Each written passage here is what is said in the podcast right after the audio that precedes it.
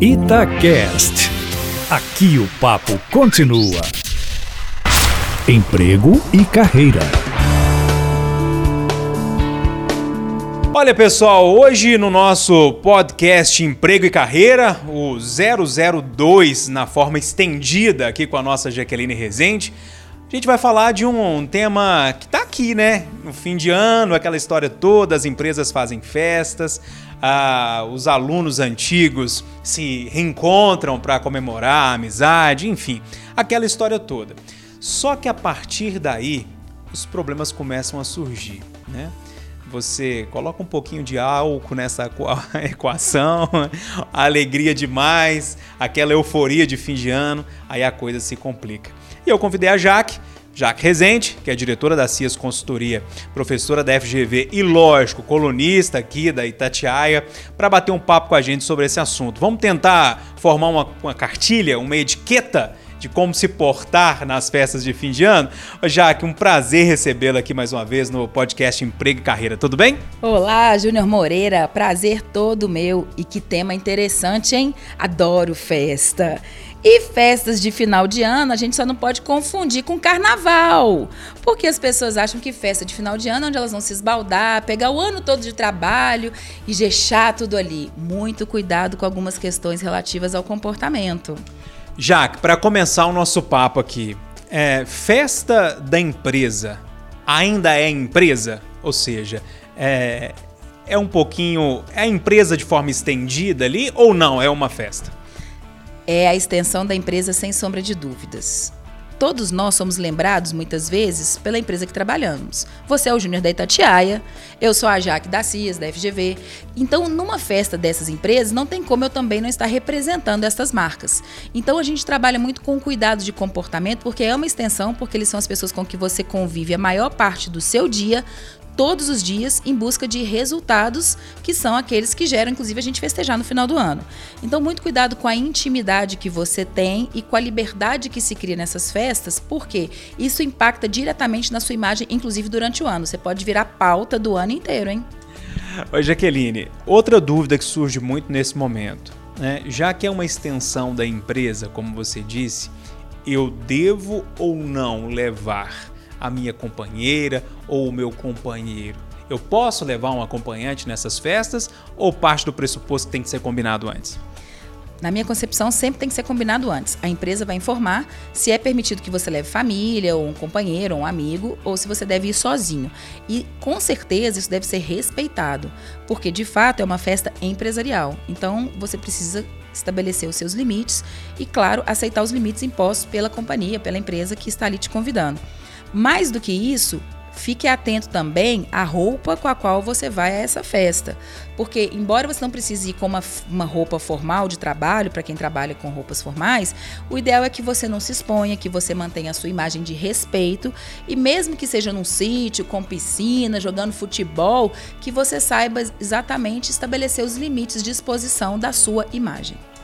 Jaque, além da roupa, tem um outro probleminha que eu chamava a atenção lá no início da minha fala. Agora estava introduzindo o um assunto com a gente aqui, que é a questão da bebida alcoólica. É, geralmente essas festas são regadas mesmo à bebida alcoólica. É, precisa ter um limite ali naquele momento, lógico. Todos os momentos, em todas as festas, a gente precisa ter um limite.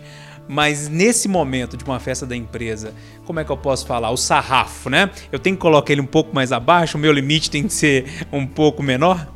Então, a questão da bebida alcoólica é que ela, muitas vezes em excesso, tira algumas pessoas do seu comportamento habitual e normal, causando muitas vezes é, momentos que trazem pra gente uma certa, né, assim, um certo incômodo, as pessoas começam a ficar realmente chatas.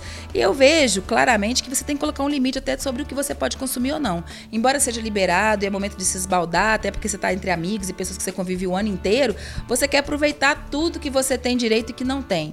A grande questão é exatamente o que a gente tem pautado muito, é a questão da sua imagem, o que você pode fazer. E no estado alterado, nós não podemos nem imaginar o que pode acontecer, causando realmente um desconforto principalmente, né, entendendo que o ambiente em que a gente está ali é um ambiente que tem que ser respeitado, porque depois no dia a dia você vai ter que encarar aquelas pessoas. E aí o que você faz ali pode perpetuar até numa demissão, num desligamento e num julgamento da sua imagem, que nem sempre é o que você faz, mas por um abuso do uso de bebidas e afins, você acaba perdendo o seu controle e o seu equilíbrio. Jaque, pra gente caminhar pro fim aqui, pode paquerar? Pode namorar na festa da empresa? Pela cara que você fez aí, eu acho que não, né? Bom, eu sou super a favor de paquerar e namorar. Porém, vejo que tudo há lugar, momento, hora, onde se ganha o pão, não se come a carne. Primeiro porque a carne pode vir em excesso, pode vir estragada e depois você vai ter que comer a sobremesa. E aí se você não está preparado para a sobremesa, como é que faz? As relações que podem acontecer, claro, né? Você conhece às vezes uma pessoa muito agradável no meio de trabalho, se envolve e pode, claro, durar relacionamentos maravilhosos. Eu espero que as pessoas encontrem, inclusive, o amor da sua vida no ambiente de trabalho. Mas na festa já fica pactuado que aquilo ali vai ter para sempre aquele convívio. E se não der certo?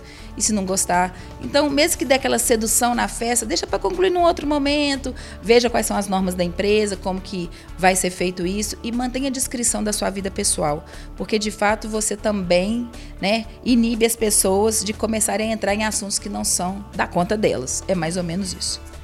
Jaqueline Rezende, o pessoal te encontra sempre lá no seu Instagram, não é isso?